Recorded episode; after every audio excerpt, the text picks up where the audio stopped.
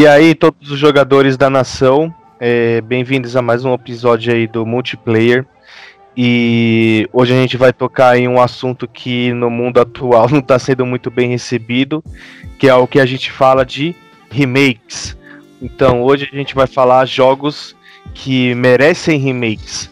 O meu nome é Lucas e foi difícil pensar em um jogo pra, pra, pra falar pros caras, hein? Meu nome é Pedro e pra ter remake tem que ser jogo bom, hein? Meu nome é João Marcos e eu não pensei uma frase pra falar, mas eu consegui pensar em um jogo. E uma franquia que ela foi deixada de lado. Nossa, então aí já vai ter, já vai ter bastante argumento pra falar, hein? Franquia. Pô, legal, gostei. É, nesse, nesse episódio a gente vai debater de forma totalmente aleatória e sem embasamento nenhum coisas que a gente tirou da nossa própria cabeça, né? É, a nossa fonte Águas de Lindóia. E é isso, a gente vai conversar sobre jogos que vão que merecem remake na nossa concepção. E que, obviamente, tudo que a gente falar aqui é porque os jogos são bons, a gente não vai trazer nada de ruim para vocês, então tudo é verdade, tá bom? Tudo que a gente falar aqui é verdade. Na nossa opinião. Não, e na de vocês vocês também vão ver que é verdade, não é não? É isso aí, vamos lá então. Lucas, você então, quer. Tá. Como que a gente vai fazer? Cada um de nós escolheu um jogo para comentar sobre o jogo e como seria esse remake. E. Como que vocês querem fazer a ordem? Eu acho que a gente só pode deixar o foninho por último. Porque como ele vai falar de uma franquia e ele é o convidado. Não é uma eu... franquia, é uma série de jogos de uma franquia. Tudo bem, eu gostei. É uma franquia. É que a Lucas, franquia é maior ainda. Entendi. Não, tudo bem. Começa aí, Pedro. Tudo bem, mas eu vou ser polêmico já. Então já não. Ó, eu pensei muito durante a semana. Eu... Foi difícil pensar em jogos que eu jogava quando criança. Não sei se vocês tiveram essa dificuldade, mas eu não lembro muito dos jogos de PlayStation 1 e a maioria que eu lembro já teve remakes, né? Então Crash, Spyro, é, o próprio Crash de corrida eu acho sensacional. É, então foi muito difícil pensar num jogo em si. Mas eu consegui pensar num jogo que eu fui na casa de um amiguinho, que era filho de um amigo do meu pai. E daí eu joguei muito esse jogo, peguei uma cópia do jogo para mim, né? Porque era muito fácil copiar jogo na época. E... Tá fazendo muito suspense já, hein? É, não, mas é para você adivinhar, né? É um jogo de PlayStation 1 que foi baseado em um filme e o lance é que cada fase do jogo se passa em um momento histórico diferente. E isso por si só já chama muita atenção. Com um conjunto de personagens que é muito famoso e que todo mundo gosta e que você joga com o melhor dele. E é um jogo que ainda tem criaturas paranormais. Vocês conseguem conceber que jogo que eu tô falando? Pô, é esse mesmo. Nossa, cara. Não, qual que é? Qual que é? Pô, é o melhor jogo. Fez, fez a contextualização Calma, histórica antes de Assassin's Creed, fez tudo ali. Scooby-Doo e a caçada virtual. é esse jogo? É esse jogo. Achei que o cara ia mandar uma tá Dark, sei lá, velho. Não, é esse jogo, é sério. Eu tô falando aqui. E eu vou defender ele com todas as forças. Scooby-Doo, é, a caçada... que na verdade... Oh, eu não, nem conheço esse jogo a ponto de poder tentar criticá-lo. Não, então pesquisa a imagem no Google que vocês vão ver que jogo que eu tô falando, assim.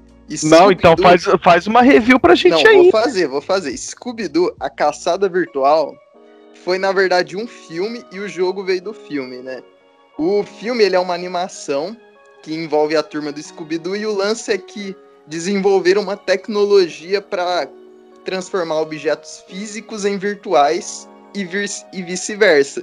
Só que as coisas complicam quando alguém cria um vírus e o vírus se torna real e o, a turma do Scooby-Doo vai parar no mundo virtual. Então, cada mundo que eles visitam é tipo Roma Antiga, é alienígena, dinossauros são mundos completamente diferentes e cada fase é um mundo diferente. No jogo você controla o Scooby-Doo, que é o melhor personagem da franquia, porque ele é um cachorro e é o melhor amigo do homem, e você coleta biscoitos Scoobies com direito a boss no final de cada fase. Cara, você tá muito animado falando desse jogo. Oh, é que tá esse engraçado. jogo é muito bom. Oh, é muito. Oh, fiquei com vontade de jogar ele logo que eu lembrei. Porque imagina só, a primeira fase eu lembro exatamente, era na Roma Antiga. E você enfrentava um gladiador no final com uns leões ainda. E ou era muito difícil. E na outra fase já mudava tudo, já virava um negócio cyberpunk. Então você imagina, cada fase é um negócio diferente, com um boss diferente e o vírus que tá controlando tudo ali. Ou não tem como ser melhor que isso. Outra coisa, se fosse, se tivesse um remake, e eu sei que vai ter um dia porque o jogo bom desse não passa desapercebido, como que eu pensei que ele seria? A mecânica iria ser a mesma, só que. Não, mas peraí, como, como que é a mecânica agora? É um jogo de plataforma? É tipo então, Crash? Ele, ele é Não tipo parece muito um Crash isso. Exatamente. Ele é muito Crash. Ele é um jogo de plataforma que você vai para frente, principalmente, e você coleta os biscoitos Scoobies que guiam você para onde você tá indo. E você pega itens especiais que te dão poderes especiais para passar de determinadas partes. Cara, eu acho que... que... essa era a mecânica de 80% de todos os jogos que lançaram naquela época, né? Que fiquei não, pensando agora, né? Mas o chamativo em si não é a mecânica, mas é o visual. Porque cada fase é numa época. E, tipo, não só em época, mas em mundos imaginários também. E isso é muito legal. Isso é exatamente o que Assassin's Creed fez anos depois. Entende? Foi revolucionário na época. E imagina Olha um aí, você acha hoje. que você acha Não, que a Ubisoft foi criativa? Foi nada, eles pegaram no jogo do Scooby-Doo. É lógico. Então, imagina um jogo desse hoje, sabe? Tipo, você controlando Scooby-Doo com pelos mega realistas, cutscenes, e você indo pra frente. Não teve remake do Crash? Então, o remake do Scooby-Doo mais legal porque cada fase é num momento histórico mega bem planejado. Você acha que mas o gráfico, o gráfico tinha que ser igual ao do Crash? Eu acho que não, eu acho que tinha que ser mega realista, tipo ultra realista mesmo. E o Scooby-Doo no... tinha que ser um cachorro de verdade, assim, sabe? Nossa, realista no ponto, sei lá, de ser um Metal Gear ou um The Last of Us, esses jogos mais sérios assim? Eu acho. Porque Horizon. daí você consegue puxar todo o drama que o Scooby-Doo tem que não é mencionado por ser um desenho infantil. Então, por exemplo, a galera Nossa, cara, eu não consigo imaginar. É, é tipo aquele as... filme do Scooby-Doo que ele é um cachorro. Tem um filme do Scooby-Doo que ele é um cachorro, ele não é desenho. É feito com pessoas. Então, é, é famoso o... esse filme. Tem mais Sim, live action, filme, né? primeiro é, é um live action, acho que no live action, live action que deu certo. Porque esse do Scooby-Doo é bom. Mano, o não, primeiro mas... filme é muito da hora, né? Oh, todos os filmes do Scooby-Doo são muito da hora. Não sei o que, que vocês estão falando aí. não, eu tô, eu tô defendendo. O live action do Scooby-Doo é bom. É um dos eu bons também. live action que presta. Eu falei Pô. que ele é muito bom. O primeiro filme é muito da hora. Só acho que tinham que usar cachorro de verdade, porque a gente vê um monte de cachorro em rua aí, cachorro desempregado que não tem o que comer. e esses cachorros, Scooby-Doo é um cachorro de rua. Tipo, tá lá na, na personagem ele é um cachorro de ruim que foi adotado por um, um salsicha ali, e daí é isso, sabe? Para mim, esse jogo tinha que merecer um remake. E tem mais, digo mais, tinha que ser um remake feito pela Ubisoft ainda. E tinha que ser um derivado do Assassin's Creed. Não. Meu Deus do céu, cara. Você vai querer que o jogo saia todo cheio de bug, todo cheio, todo mercenário, tudo.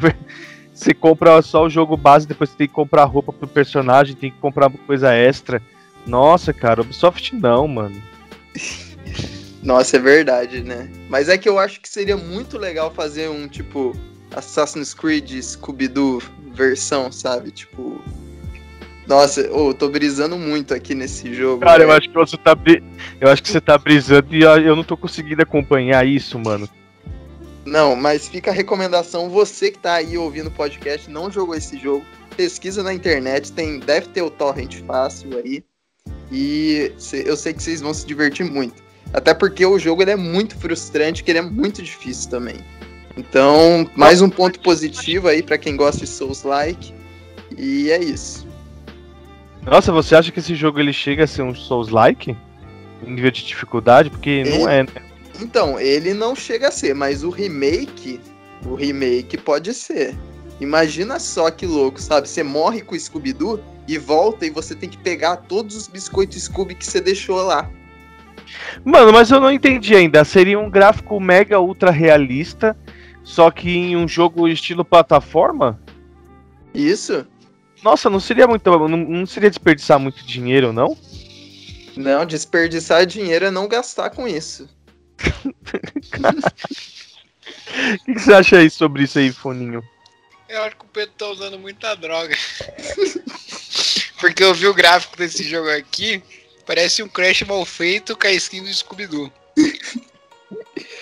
Então, por isso aí, que ele merece um remake? tá vendo? Eu acho que ele está certo em ressuscitar o Scooby-Doo, porque o Scooby-Doo é realmente muito bom. E você vê que, tipo, deu uma sumida no Scooby-Doo, não tem nem mais. Eu fui ver se tinha jogo de Scooby-Doo pra PS5, Xbox, eu não achei nenhum. Então, eu, eu apoio essa ideia que de ressuscitar o Ah, mas Scooby-Doo. PS5 você não vai achar mesmo, nem jogo de PlayStation 5 tem pra PlayStation 5 ainda. tem que pesquisar pra PlayStation 4 e ir pra baixo aí. Aí, ó, Mas com Sony, certeza deve Sony. ter, com certeza. Sony, ideia aqui, ó, exclusivo de PlayStation 5, Scooby-Doo Caçada Virtual Remake. Ó, fica aí a dica. Cara, eu acho que não vai vender tanto. Acho que vai, acho que vai. Mano, não tem como não vender, mano. Não vai puxar na Como nostalgia, velho. propaganda? Fa- Faz uma propaganda aí pra esse jogo, então. Não, a propaganda tinha que ser a que eu fiz no começo. Começar mostrando as épocas históricas, assim, mega realistas, sabe? Tipo, Ah, mas esse aí Opa. tem que ir pra internet, vai, 20 segundos. Tem que ser rápido, hein? Então, ó, vou fazer, hein? Roma Antiga, Cyberpunk, tudo isso e muito mais em um jogo com os personagens mais carismáticos da televisão. E daí aparece Scooby-Doo assim. Scooby-Doo! oh, Mano, isso parece tanto chamado de. A chama, aquelas chamadas de sessão da tarde. Uma, uma, uma turminha radical vai solucionar os mistérios, não sei o quê. É. Ele não devia ter colocado os personagens mais carismáticos, ele devia ter colocado assim, tipo, Roma Antiga, Aventura, Viagens no Tempo. Daí ele quebrava assim e falava, e o Scooby-Doo! nossa, ou eu não pularia esse anúncio do YouTube. Não pularia. Muito bom. Que daí você gera uma tensão assim, Cara, É. tinha até. caralho, moleque. Daí você quebra pro Scooby-Doo e leva tipo, Esse jogo valia 350, viu? Valia um. Eu compraria. Compraria. Mano, pior que eu tô brisando aqui na minha mente, tá muito. Tá parecendo muito ridículo uma ideia de um gráfico tipo The Last of Us em um jogo de plataforma Scooby-Doo, tá ligado? Não é dava você pra. brinca com, com Não daria tipo, pra levar isso a sério. Lógico que daria. Ô, no jogo original, quando você passa pelos biscoitos Scooby, ele- eles fazem um, um barulhinho de plim e você pega só. Agora, com gráficos realistas no remake, o Scooby vai poder comer os biscoitos, sabe? Imagina isso, ele mordendo assim e já comendo o outro. Você Pô. quer alimentar os animais. Ou isso já vale comprar um PlayStation 5. Eu compraria só pra esse jogo, sabe? Tô dizendo. Aí imagina os caras anunciar amanhã, a gente fala, e aí, Pedro, vai ter que comprar, hein? Ou eu compro. Eu compro. Se eles anunciar um remake desse jogo, pô, já tô com a poupança aqui reservada pra isso. É isso aí que é foda, tá? Dessa poupança, mano. E aí, alguém mais quer comentar sobre o Scooby-Doo? O que, que vocês acham? Mano, eu acho que tinha que ser na pegada, tipo, pegar sério, só que dá por uma graça, saca? Tipo, você pega assim e fala, não, esse jogo não vai ser tão difícil, vai ser tipo um jogo engraçadinho. Daí o cara sofrer no jogo, saca? Pegar essa esse mix assim, tipo, um jogo mais pegado e um jogo mais piada, saca? Não, não entendi. Tipo, na dificuldade, você tá falando? Em tudo, eu acho que devia ser em tudo. Tipo, você vai. Você, vamos dizer, você pega o jogo do Scooby-Doo, você vai achar que é um jogo mais brincadeirinha, saca?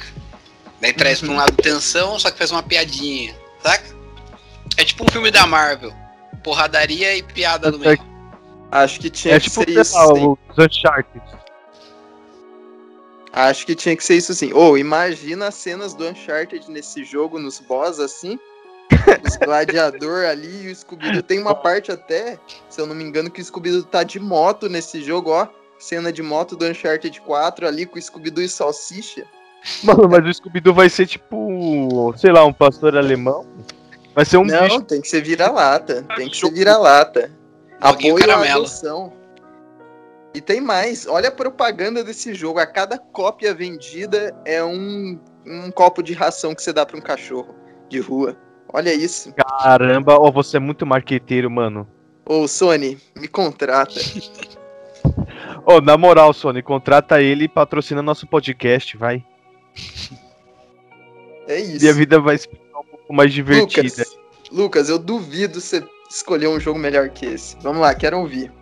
Cara, eu pensei em um jogo chamado Legacy of Kain, Soul River. Vocês já ouviram falar? Não. Cara, não eu já- jogo é esse? Eu conheço esse jogo. É um jogo que você é meio que um vampiro, né? Que você volta dos mortos, só que você tá sem as suas asas, né? Não- não- eu, eu, eu tenho vagas lembranças. Eu também. Eu escolhi esse jogo. Por que, que eu escolhi esse jogo? Porque eu joguei ele no, no PlayStation 1. Só que eu era muito criança, né? E esse jogo, assim, ele já tem uma carga de história bem alta, é bem, tipo, complexo, assim. Só que eu era criança, eu não manjava nada de inglês, não sabia o que estava acontecendo. E eles pararam aí, né? A franquia Legacy of Kain não teve mais nada. É, faz muitos anos que não lança nada, não tem anúncio de nada. Parece que a, franqui- a franquia foi abandonada. E eu acho que nada melhor do que eles começarem e fizerem um remake desse jogo, porque eu acho que ele foi o mais que bombou, porque ele furou a bolha, né? Ele veio parar a mim, né? Porque esse jogo, assim, ele é um pouco polêmico, tem muita violência pra época, né? Muita violência gráfica. Então ele conseguiu furar a bolha e chegou até as minhas mãos. Então acredito que ele é um jogo muito grande, assim, que tá pra começar. E eu também queria, porque eu nunca zerei o primeiro, né? Eu só tenho vagas lembranças de quando eu era criança. Então eu quero poder jogar ele agora, adulto, né? Ver como que é. E já falando da mecânica, cara, eu espero que eles, que eles façam esse jogo exatamente como ele era no Play 1, só que com gráficos totalmente repaginados. É, Eu queria que eles fizessem isso, sabe? Então, esse jogo, ele teve uma sequência, né? Ele, te- ele chegou a ter um 3, eu sei que ele teve um 2. Não, mano, ele só tem um 2 só. Que é, é, carrega o mesmo nome, né? Legacy of Kain Soul River 2. Não teve um 3, não. Pô, mas legal, você não conhece nada, o Foninho, sobre esse jogo? Mano, eu tô descobrindo agora, velho. Eu nunca tinha ouvido falar. Joga aí no Google e fala o que, que você acha do Tô jogo. jogando aqui, tô vendo, tô vendo se eu acho uma gameplay aqui. Eu vi aqui, É, o, cara, o, cara o cara concordou com você, um clássico perdido no tempo. É, eu já Ah vi- lá, tá vendo? Eu já vi muita gente falar que esse jogo é clássico mesmo, sabe? Tipo, principalmente por Legacy. causa da história, né? Então, Legacy of Kain, ele é um jogo da, ele é um jogo que foi desenvolvido em sua maior parte pela Crystal Dynamics e foi publicado pela Eidos, né? Ele é o primeiro jogo que, que traz é, tá e esse jogo ele, ele traz bastante do mito de do Vampira Máscara, né, Pedro? A gente que terminou uma campanha recentemente, ele fala sobre o Caim, que é o primeiro vampiro de todos, né? Que ele foi, que sofreu a maldição. E aí vai passando as gerações e tipo, as gerações de Caim, né? Quanto mais, quanto mais perto de Caim, mais fortes são e por aí vai. E ele é um jogo, ele tem a, a o Vampira Máscara, né? Lógico que o jogo é de- antes de Vampira Máscara existir. Então, a- o jogo de RPG Vampira Máscara bebeu muito da fonte de Legacy of Kain. Então seria um bom jogo aí pra fazer uma propaganda de vampiro também. É, levo fé, levo fé, porque pelo que eu vi ah, das gameplays aqui eu tô vendo também, é, ele é um jogo que se enquadra muito nos jogos atuais, né? Ele é meio que quase que mundo aberto, assim, né? Tem poderes, você vai upando. É, ele é bem parece, sombrio. Parece que a história é um E ponto legal- forte. Sim, a história é um ponto forte. E o legal desse jogo é alguns quebra-cabeças que você tem que resolver. Porque assim, é, o, é, o- a- é, acho que se eu não me engano, gente, a minha memória pode estar falhando. Então vocês pesquisem aí. Mas o nome do nosso personagem é Razael. E é o cara que no começo teve. Ele foi expulso do, do paraíso, eu acho. Gente, eu tô contando de quando eu era criança e eu vi só por cutscenes. Então em eu tô de- inglês. em inglês, então eu estou deduzindo uma memória de criança só com a cutscenes, né? Então parece que ele foi expulso de um lugar lá, não sei se era dos- da- do reino dos, dos malucos lá, porque é, cometeu algum dos malucos lá. É, porque eu não sei se é reino dos céus, eu não sei onde essa galera Foi expulso da Cracolândia. Aí ele- Os caras os cara jogaram ele e ele caiu em um abismo. E ele perde a forma dele, as asas dele fica, fica toda rasgada. E você tem um. Quando você cai lá, conforme a gameplay vai passando, você pode intercalar entre o mundo espectral e o mundo físico. Aí tem algumas coisas que só acontecem no mundo físico, que não acontecem no mundo espectral e assim por diante. e vice-versa, né, no caso. É, e vice-versa. Então, é, é, legal assim você fazer esse tipo de quebra-cabeça nesse jogo. Ele tem um botão que se aperta, se não me engano, era bolinha, aí ele segurava a máscara para baixo, aí ele sugava tudo, como se fosse um buraco negro, assim. Aí isso aí alimentava ele, era as almas dos bichos que você matava, né? Eu tenho essas memórias afetivas. Nossa, que legal, mano. O que, que você acha, Foninha? Ficou com vontade de jogar? Pelo que eu vi de gameplay aqui, parece bem promissor. Dá pra, dá pra ver que é aquele jogo que. Sabe, é tipo Tomb Raider. Na época não tinha todo o potencial para fazer. Tipo, o console não tinha todo o potencial para fazer o jogo brilhar. Os Tomb Raider atual dá pra explorar mais do potencial do jogo. Daí você fica vendo, tipo, o cara lá meio triangular assim. Daí ele em alta resolução ia ficar bolado. É, e, e, outra coisa, né? Na época do PlayStation 1 não, não existiam muitos jogos sérios, né? Os jogos eles eram mais feitos para crianças, assim, né? O PlayStation ele era mais dedicado ao público infantil e eram jogos mais simples, né? Quando a gente pega um jogo desse que tinha um enredo mais complexo e tudo, ele, ele realmente talvez não tenha bombado na época por conta disso, né? Tipo, era muito, muita coisa para uma criança consumir e poucos adultos jogavam em si, né? Sim, parece ter bastante potencial e tem bastante estilão de vários jogos que deram muito certo. É, tô dando uma olhada aqui, ele parece ser bem chique. Mas, Lucas, conta aí sobre é. esse mundo espectral, esse mundo físico que você muda. Daí você, tipo, chega a encontrar pessoas, assim, você vai no mundo humano. Então, como eu falei, eu não cheguei a zerar esse jogo, eu não fui tão a fundo assim. Mas tem inimigos humanos, sim, que você, se eu não me engano, você enfrenta, lógico, quando você tá no mundo real, né? E, e, eles não aparecem no mundo espectral. E tem inimigos que você enfrenta lá no espectral que não aparecem no mundo real. E assim por diante. E esse jogo ele tem uma violência gráfica, assim, pra época bem forte, porque dá pra você pegar os inimigos, empalar eles, é, e fica espirrando sangue. É, tem uma violência. Imagino que se eles trouxessem isso para hoje em dia, seria carnificina pura. Seria tipo um jogo 18 mais. Caramba, mas gostei. Eu até pensei em trazer nesse episódio Castlevania, né? Porque apesar da gente estar tá tendo série do Castlevania faz tempo, muito tempo que a gente não tem um jogo Castlevania é, mais parecido com os da velha guarda, em 2D, que você avança a fase, assim. Que é uma coisa que eu sinto muita falta. Só que é claro, o jogo do Scooby. Chegou a jogar o Castlevania Lords of Shadow, que foi o primeiro lá no 360? Joguei, joguei, mas ele não foi o primeiro, né? Tipo, ele foi o primeiro do 360, né? Sim, não, ele... mas ele é o primeiro. Ele é o primeiro daquela geração, né? Ah, sim. Então, então eu joguei, eu zerei ele, inclusive. É... Mas assim, eu sinto falta mais dos jogos mais antigos, sabe? do em especial do Round of Blood e do Symphony of the Night. É, você e... sente falta que eles tragam de volta o Cast é, Metroidvania pro Castlevania, né?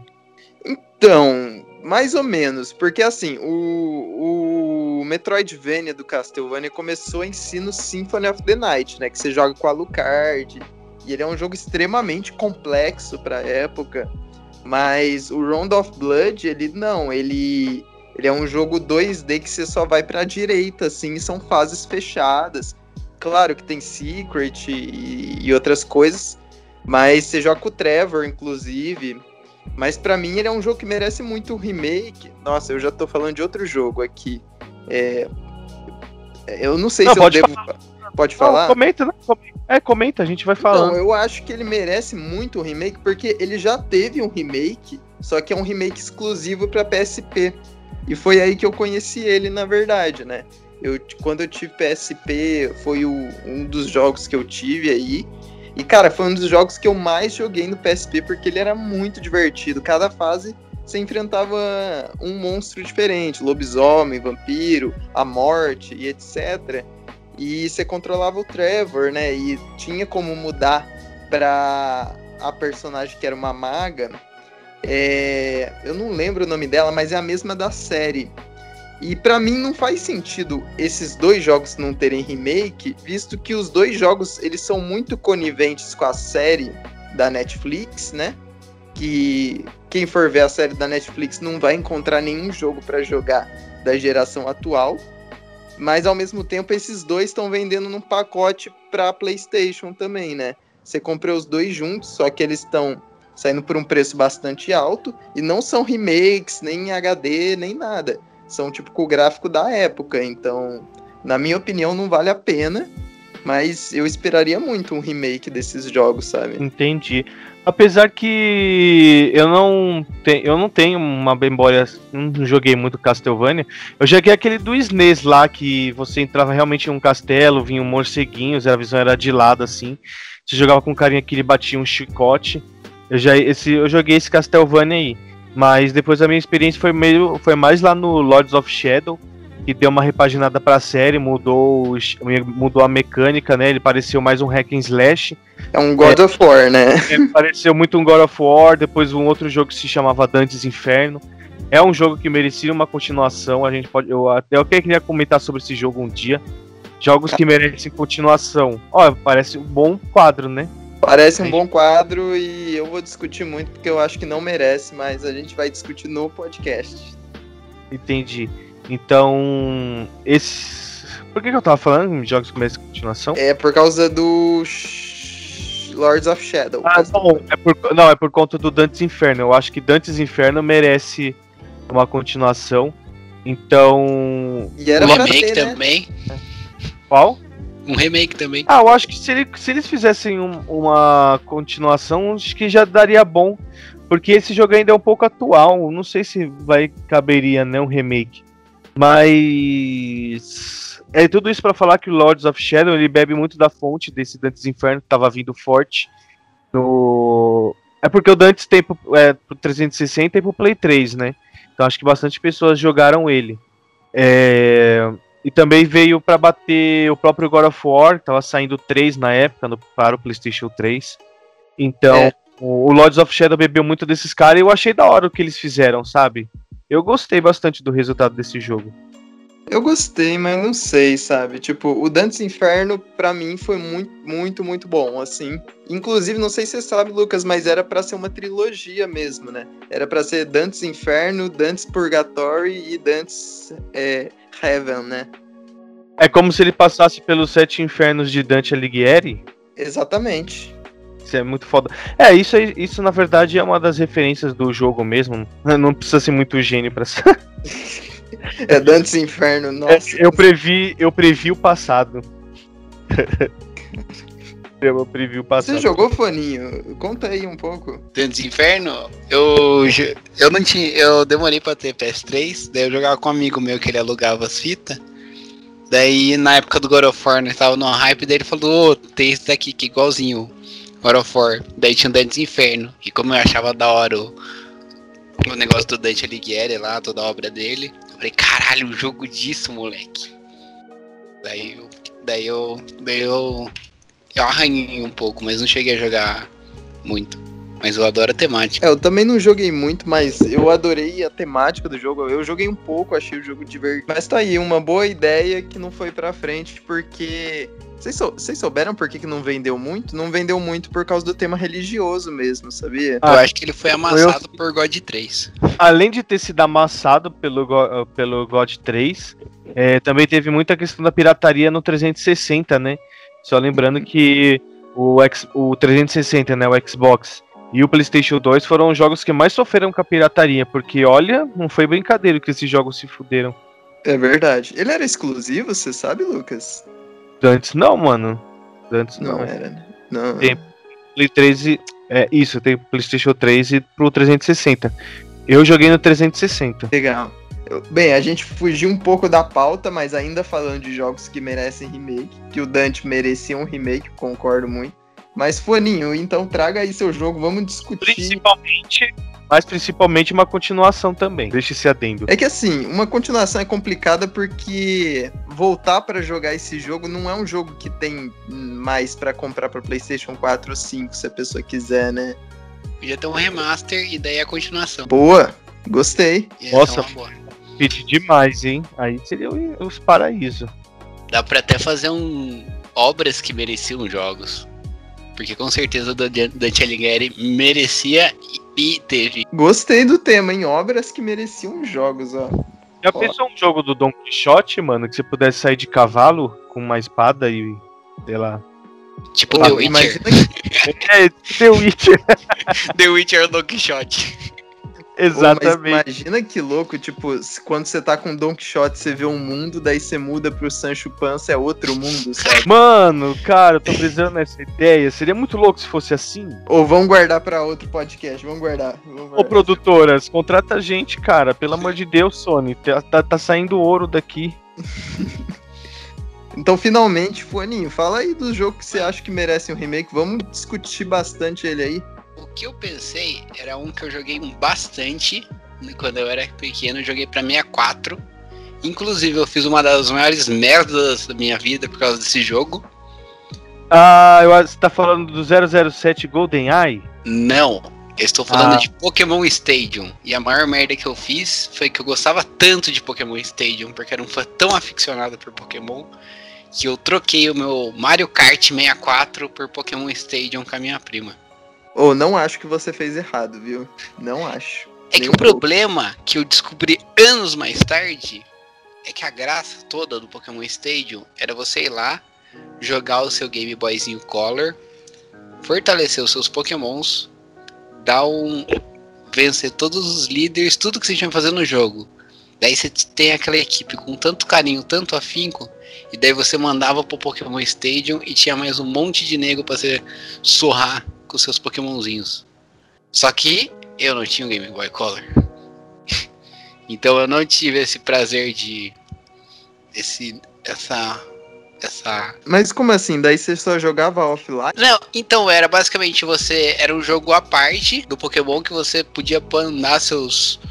Seus bichinhos do Game Boy pro, pro jogo e, da- e daí lá tinha muito mais ação, assim. Era tipo um pós-jogo dos, dos Pokémons. Ah, entendi. Daí Não, só- mas- E Então, daí teve o Stadium, que era pra Pokémon Blue, Pokémon Red e Pokémon Green. Teve o Stadium 2, que era pra Pokémon Gold, Pokémon Silver. E teve o Pokémon Coliseum de GameCube, que era pra Emerald, pra geração do Emerald. Rubi, Safira e Emerald. Nossa, é verdade. Eu lembro que eu jogava esse jogo na casa de uns primos.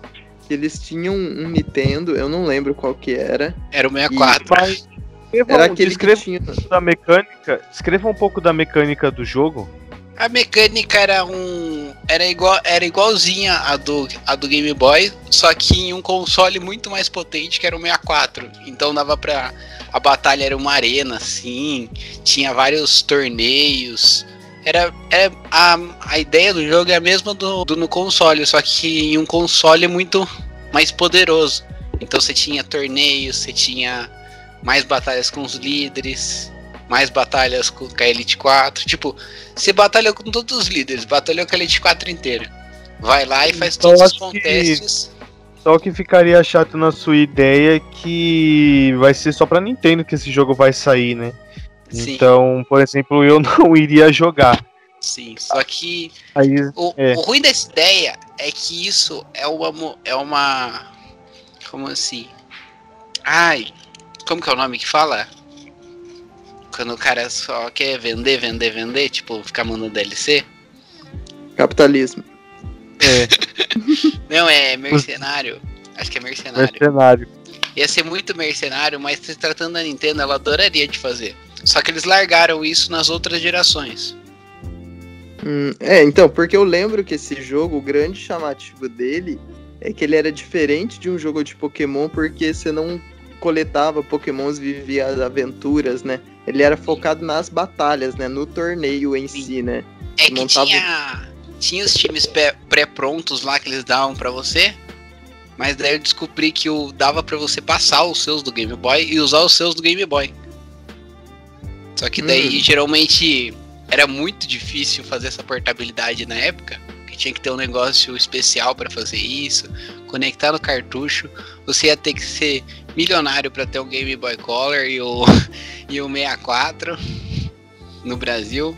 Porque eu, eu tinha o 64, meu primo tinha o Game Boy Color. Só que a gente não tinha o negócio que conectava no controle pra passar os Pokémon. Porque não existia Bluetooth na época. É verdade. Então, mas, mas, eu ficava mas o- difícil. Mas o jogo por si só, ele era divertido, né? Eu lembro que eu, eu montava umas equipes, assim, e batalhava, e o lance era que você tinha que montar equipes que faziam sentido ali, né?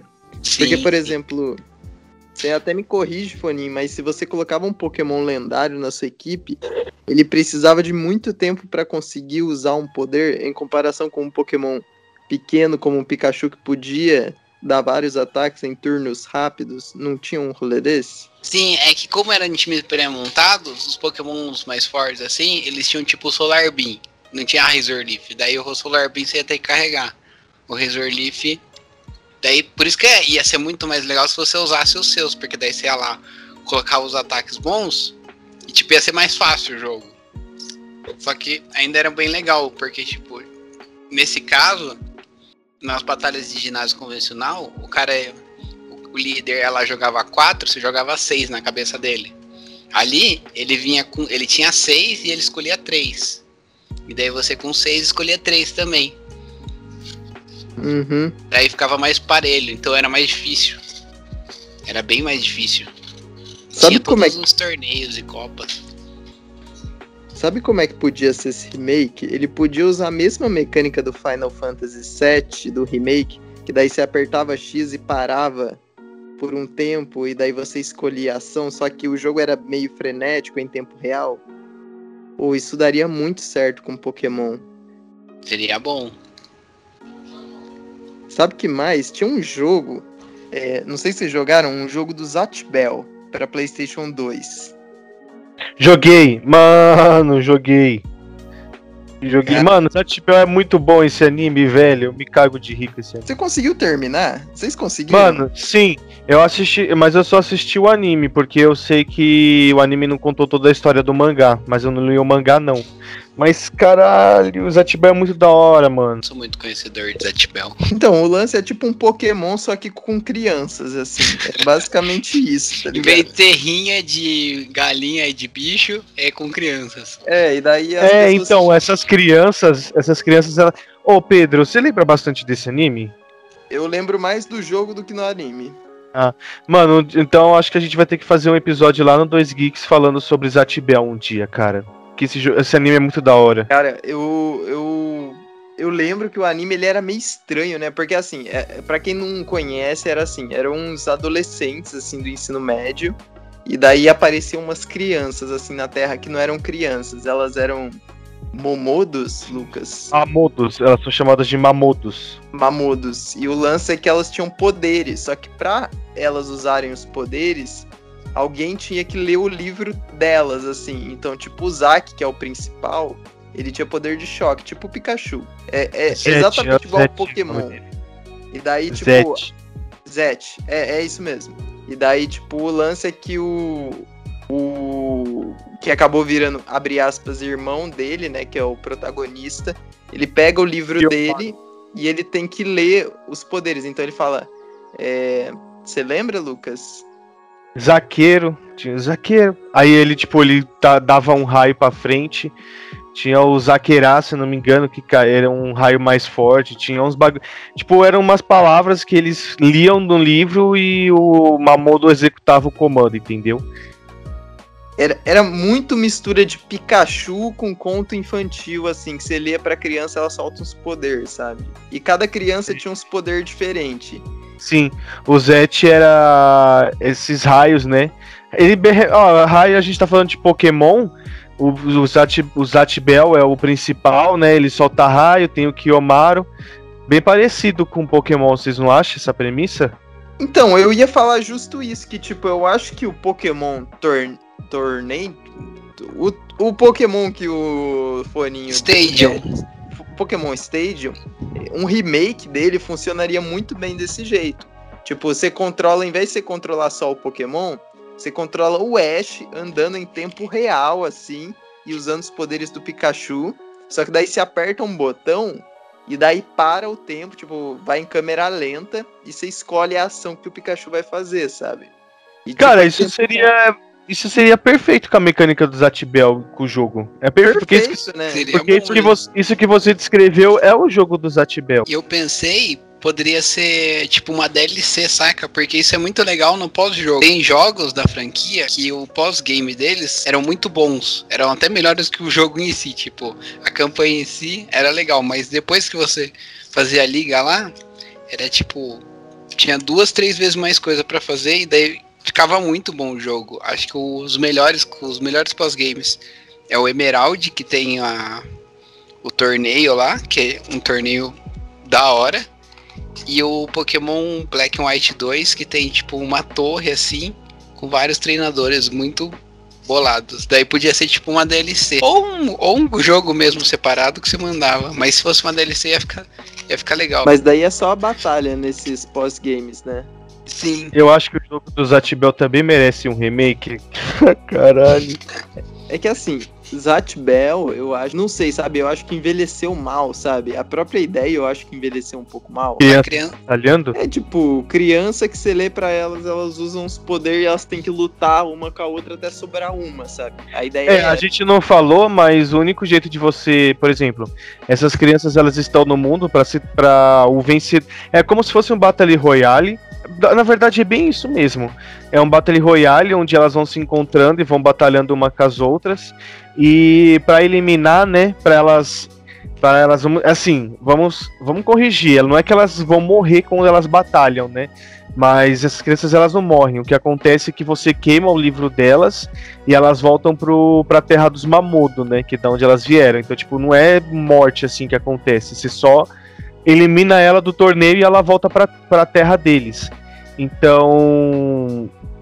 Por que eu comecei a falar tudo isso? Porque o lance é que o último que sobrar vira rei. É, isso. Por, então eu acredito que a ideia não envelheceu assim tão mal, porque apesar de ser a batalha de crianças, elas não morrem, elas só tem que, elas só estão lá para batalhar quem vai ser o rei dos mamutos, e que é uma temática da hora, assim, o anime é legal também. Eu acho que ficaria bem louco. Eu assisti todo o anime também, assisti. É que o anime também tem um pouco de memória afetiva que passava na TV, na TV Globinho, né, quando chegava da escola, era muito da hora. Aí depois eu assisti mais velho mesmo, legendado em japonês, né? Aí você vê a diferença dos nomes dos personagens. Só que como eu comentei, o anime ele não termina, ele não dá um fim, né? Você tem que ler o mangá fin- finalizar. Você pode contar o final, Lucas? Eu acho que todo mundo tá curioso pra saber. Mano, no final quem quem vai lutar é o Zet e aquele Mamodo que eu não sei, eu não lembro o nome dele, mas ele é todo escuro como ele se, se ele fosse gótico. E, aqui, e a menina que controla ele é tipo uma riquinha, não sei se você lembra. Eu sei, mas o Zet não tinha aquele gêmeo do mal? Tinha, mas ele já ele foi eliminado, porque a batalha final é os dois. É o Zet e esse, esse Mamodo gótico aí. Aí. Oi? E aí o gótico ganhou? Não, é meio que. Eu não lembro, eu acho que não termina. Eu preciso. Eu preciso. Porque faz muito tempo que. Faz muito tempo que eu assisti pela primeira vez, quando eu era criança na TV Globinho. E depois faz muito tempo quando eu assisti mais velho. Eu deveria ter o quê? Uns 16, 17 anos. Mas eu acho que eles não chegam nem a batalhar, tá ligado? É, eles só encaram um ao outro. E eu não lembro se eles batalham ou não, mano. Merece um remake esse anime, Lucas? Cara, eu acho que merece o remake se eles melhorarem em questão de traço. É porque assim, o traço do anime é uma das coisas que deixa ele engraçado demais, né? O, só por ter o traço dele, ele já é engraçado. Só que. Eu acho que em vez de pôr um remake pra esse anime, eles poderiam finalizar ele com um arco. Cara, eu acho que não, ninguém lembra disso. Ah, mas então vai fazer igual Hunter x Hunter, né? Que teve o anime lá em 99 e, do- e depois em 2016 fizeram um remake pra ele e adicionaram, se eu não me engano, o arco do Quimera antes, né? Vocês assistiram Hunter x Hunter? Não. Você assistiu, Foninho? Está na minha lista, mas eu não tenho muita pressa, já que vai demorar pra ele acabar. Mano, Talvez Hunter nunca. Hunter é bom demais, mano. Hunter x Hunter é muito bom. Só que você pode assistir só o, anime então, Foninho, de 2016, o remake, que ele vai até a saga das eleições e ele para lá. Quer dizer, não, ele nem adapta esse arco. Ele para na. Adapta quando- o arco do Bolsonaro ganhando as eleições. É, um bom, uma boa jogada política nesse arco. Eu acho que ele não adapta isso aí. Só que ele adapta um arco que ele não tinha lançado na época do mangá, que é o Quimera antes. E esse arco é muito bom. Então, se Zet Bell fizesse talvez um remake, talvez poderia ser nesse, nesse sentido do Hunter x Hunter. Ou eles poderiam só fazer o arco adaptando o final. Sabe que um anime que sofreu disso também? Eu acho que você já deve ter assistido. Super Será que a Campeões. gente tá fugindo demais do tema? Super Campeões Não, teve não. remake. Não, mas o, mas o que eu quero dizer é que. Não sei se vocês lembram, mas os super campeões da nossa época, lá dos anos 2000, quando o time do Tsubasa, que é o Japão, vai enfrentar o Brasil, não tem o jogo final. Não, eles não terminam, entendeu? Mas por que, que não termina? Cara, eu não sei por que não termina, mas o anime do Zet Bell, se eu não me engano, é mesmo, mesmo naipe. Devia ter um filme live action da Netflix. Daí ia dar certo. Death Note, ó, deu certo. Não, não, dá certo Vai não, estragar. sabe? Ah, que nojo. Super Campeões teve o remake. Mano, eu nem assisti, porque depois eu fui assistir quando eu era um pouco mais velho, eu achei tosco demais, mano. Eu, assisti- eu tava assistindo com, com os malucos da, da minha república, mas daí a gente parou. Ah, tinha que ter o live Que era action da da hora. Netflix. É que eu gostava de anime, eles gostavam de bola, daí jogar ou ver futebol, daí eu falei, vamos ver os super campeões então aí. Daí a gente gosta da mesma coisa. É, Daí ninguém gostou. Não, dá pra ser. eu, eu, acabou. Que ninguém gostou. É, ah, tem futebol, ah, tem anime, não gosto. Nossa, o cara, o cara pensou, eu vou fazer um negócio, né, que vai unir o meu gosto, o gosto dos caras, não tem como dar errado. Deu errado pros dois, mano. As pessoas gostam de filme live action, tem gente que gosta de Death Note, vamos fazer o Death Note live action americano. Mesma ideia, deu errado. Não tem como essa ideia dar errado. Bem, acho que a gente falou de muitos remakes de filmes, jogos, animes e. Nossa, a gente fugiu bastante do tema nesse episódio, hein? Eu quero dar Mas foi a menção divertido. Quer- honrosa. Eu Legal, Foninho, menção dá uma menção Já, honrosa. já- já ir finalizando. o clássico do PS1, o pai de Resident Evil e Silent Hill, Alone in the Dark. Esse merecia. Puta, Alone in the Dark precisava, mano. O Alone in the Dark é uma franquia jogada no tempo também, hein? Ou Sim. esse eu acho que a gente podia falar um pouco porque merece. Merece. Inclusive, você falou do primeiro, Foninho. Que é o primeiro que eu queria ver o remake. Mano, qualquer um, velho. Mas o primeiro é o mais legal porque é o mais dark mesmo. É o bem Alone in the Dark. Dark, dark. O primeiro é o mais tosco também, né? Tipo, o cara, Dark. ele era muito quadrado, ele vestia. não eu não tô pesquisando aqui no Google, mas que eu lembre. Mas, mas, é, ah, mas isso aí é gráfico, mano. Isso aí é coisa de gráfico que a gente Então- conserta hoje em dia. Mas eu acho que ele tinha que ser tosco, tá ligado? Eu acho que faz parte, assim, sabe? Tipo, o personagem, ele tinha, se eu não me engano, um bigode e um terno verde, não tinha? Oh, mas os jogos dos moldes de hoje seria basicamente o que acontece com o próprio Resident Evil. Porque, se eu não me engano, ó, vocês podem me corrigir, mas esse jogo não é um, aqueles jogos que deram origem a, por exemplo, é, é, Rose Tower, um negócio assim, que é um jogo de perseguição. Que você é uma personagem, sempre tem algum outro bicho te perseguindo e você tem que ir se escondendo dele. Não é assim os primeiros jogos do Alone? É que você vai decifrando os mistérios e vai. Vai ficando mais, tipo, pegado o negócio. Então esse jogo, se, se tivesse um remake do Alone in the Dark nos moldes do primeiro, seria mais ou menos o que Resident Evil fez com o Village, fez com, com todos, né? Que você sempre tem um monstro te perseguindo. Inclusive tem uma receita de sucesso que dá pra pegar do Resident Evil. Só colocar um, um- uma zumbizona gostosa que dá certo. Imagina se colocasse Scooby-Doo num jogo desse. Mas iria ter que ter peitão. Daí ia vender. Nossa, ô, mano. Ô louco, mano, por que, que ia ter que ter peitão? Você não viu o exemplo Resident Evil? Resident Evil eu só fiquei descobrindo por causa daquela mulher lá. Gigante, pô. Ah, mas aí a gente também tem que concordar que a comunidade, vamos, gamer é muito tóxica e zoada, né? Então, o que teve de machismo rolando solto não é brincadeira. Mas vende, essa é a ideia. O é, vamos dizer, a ideia é vender. Tipo, os caras são trouxas? São, mas a gente tá ganhando em cima, em dinheiro em cima dos trouxas. Põe um peitão, vendeu, nós lucrou, fez mais jogo. Eles estão felizes, nós tá feliz. Por isso que tem que colocar Scooby-Doo. Sim. Tá vendo? Tipo, imagina um jogo Alone in the Dark que o Scooby-Doo é o protagonista. Mano, seria macabro. Sabe quem faria jogos macabros desse jeito? Tô até imaginando quem faz isso. Sabe quem? Guilherme Del Toro. E Naughty Dog. Cara. Mano, dá esse jogo na mão da Naughty Dog, velho. Não, não, não. Eu vi eles Ó, fazerem um The, The Last of Us. Eu quero ver eles fazerem um The Last of Us com o jogo do Alone in the Dark. Eu quero ver eles planejarem uma história foda que me faça chorar. Não, Lucas, E a imagina. gente tá falando de Scooby-Doo, mano. Então, Ô, pô, tem- ô, Tem que ser Naughty Dog.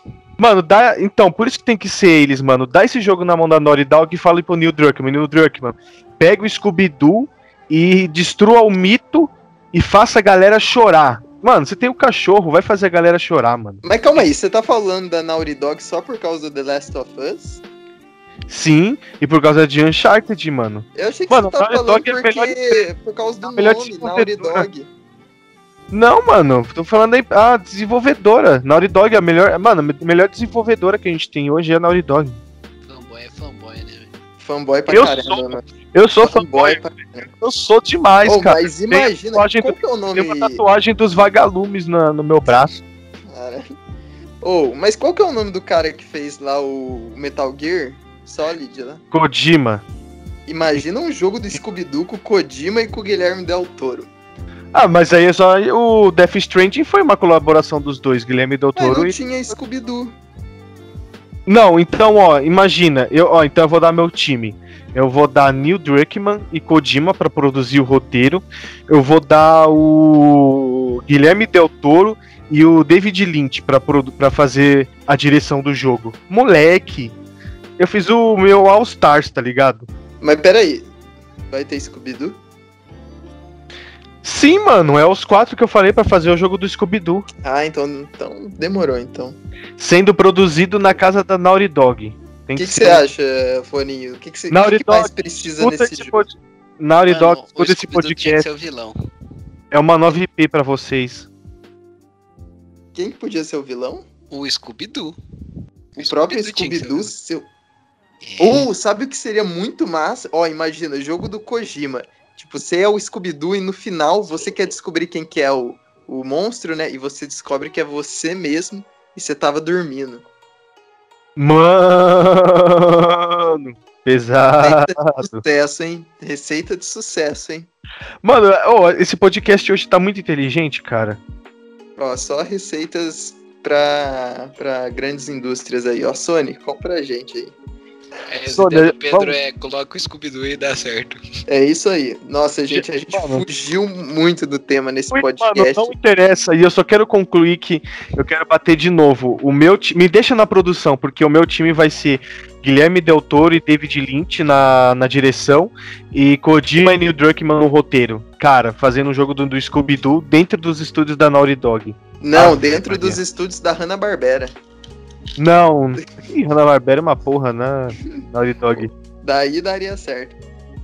Bom, então acho que é isso. Mas é isso, a gente brisou pra caramba aí. Vocês querem fazer mais algumas Uhum. considerações? Eu tenho que achar algo pra ser fanboy, porque o, o Pimenta é fanboy do Scooby-Doo, o Lucas é fanboy do, da Naughty Dog, e eu não sei do que eu vou ser fanboy. The Last of Us, vai. Ser fã de, de ser fã de empresa é foda, né, mano? Melhor eu Bem. quero ser fã de jogo, vai.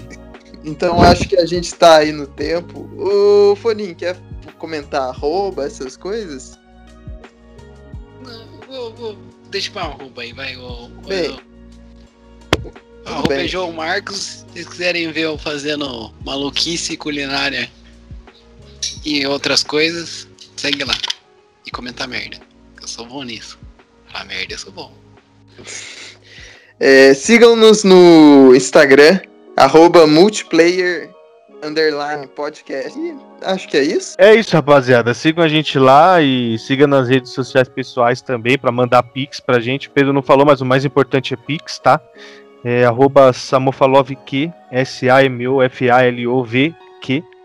E do Pedro, fala aí. Arroba P Pedro P Pimenta, tudo minúsculo. Se Pode você- mandar pix, tá? E recadinhos, estou solteiro. Se você gostou desse formato mais descontraído, mais brisando, manda pra gente. Se você gosta mais das nossas análises, manda pra gente. Se você tem sugestão de quadro, manda pra gente. Se você tem sugestão de qualquer coisa, manda pra gente. Se você tem Pix, manda pra gente. E é isso. Obrigado, turma. É isso aí, pessoal. Falou, falou, falou. É nóis.